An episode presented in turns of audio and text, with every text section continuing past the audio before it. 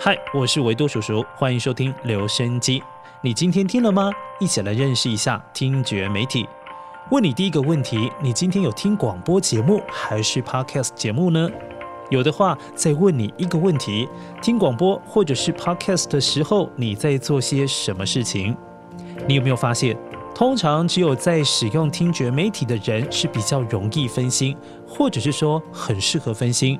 这种分心呢，是为了可以同步边听边做其他的事情。这是听觉媒体当中非常独特的不具独占性，让声音可以很自然而然融入日常生活的场景当中。所以这些听觉媒体可以让你在洗澡的时候、用餐的时候、念书、骑脚踏车的时候等不同的场景出现，而且不干扰你的正事。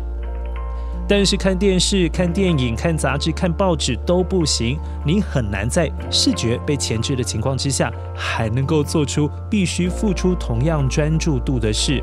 但是听觉媒体可以哦，甚至你可以调配正在做的事以及收听节目的不同专注度比例。这就是听觉媒体在所有媒体当中非常独特的不具独占性。另外，听觉媒体还有一个非常迷人的特质，用现代的术语来说，叫做脑补。当我们用视觉媒体去呈现时，可以透过声音的大小、影像的形状、还有色彩、人物的肢体、还有表情等等，去判断整个传播内容所代表的意义。但是，听觉媒体很抱歉，除了声音素材之外，其他画面只能够请你自行的脑补。浪漫一点的说法叫做想象。所有的媒体当中，听觉媒体能够在你当下的情境，也就是第一空间，以及收听内容的第二空间之外，再透过想象力脑补塑造第三空间。这就是听觉媒体非常独特的地方。想象力会带给你无限创造的可能，而不是被视觉媒体的单一画面给局限住了。最后，听觉媒体的移动性也是很重要的特点。过去最具代表性的听觉媒体广播，相较于其他的媒体更适合移动收听。就像台湾的 Kiss Radio 的 slogan 强调的：“走到哪里，听到哪里。”不过，这个特性因为数位载具的发展越来越进步，导致这项优势已经没有那么样的明显。不过，还是有特定的情境，让听觉媒体仍然在这项特点上面具有加分的效果。比如说，你在走路的时候、开车的时候，这些情况之下，你很难一边走路一边看影片，你也很难一边开车一边看视频，所以用听的才是最好的选择。至于听觉媒体的缺点有哪些呢？有还不少。听觉媒体是判断讯息的时候，你所要检索的线索是最少的媒体，因为只有声音，没有画面，也没有字幕，也没有人物的表情、肢体语言，所以很容易有资讯漏拍、资讯没有接收完整的情况。所以听觉媒体的讯息承载效率真的比较低。再来，听觉媒体是随着时间流逝的媒体，过去广播只能在固定的时间收听。时间过了，你就没有办法重新回放来听。不不过，Podcast 现在解决了这个问题，是数位化之后蛮大的进展。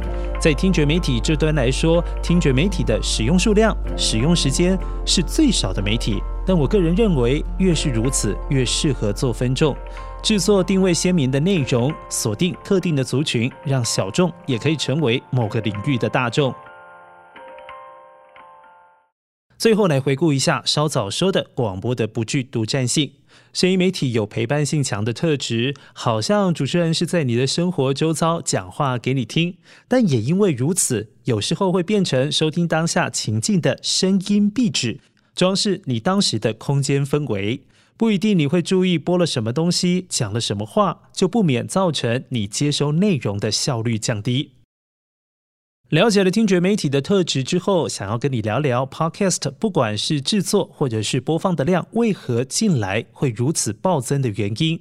我个人认为有四个关键要素：一、视觉媒体造成眼部疲劳，让阅听人在媒体选择上另外寻找接收资讯的出路，而出现了媒体使用的移民情况。而听觉是接收资讯时最不错的替代方案，不伤眼睛，也不霸占你的视线还有注意力，随点即听，携带非常方便。第二，智慧音箱风潮让声音也握有掌控权。无论是 Google Home、小爱同学，或者是 Siri，你用声音控制一切，也强化你使用听觉媒体的习惯。第三，比 YouTube 的生活化要更加生活化，不用字正腔圆，也不用美化自己，生活语汇、干话都可以是特色，题材荤素皆可，百无禁忌，接地气，接到看不到底。第四，Podcast 是最低门槛的入门媒体，你只要能说就可以上架节目。录音剪接的技术门槛低，不需要影像后置、剪辑等繁琐准备的过程，手机一来说话就可以，是人人与生俱来就能够操作的自媒体。希望这样解释可以让你对听觉媒体有更基本的认识。下一集一起聊聊节目企划。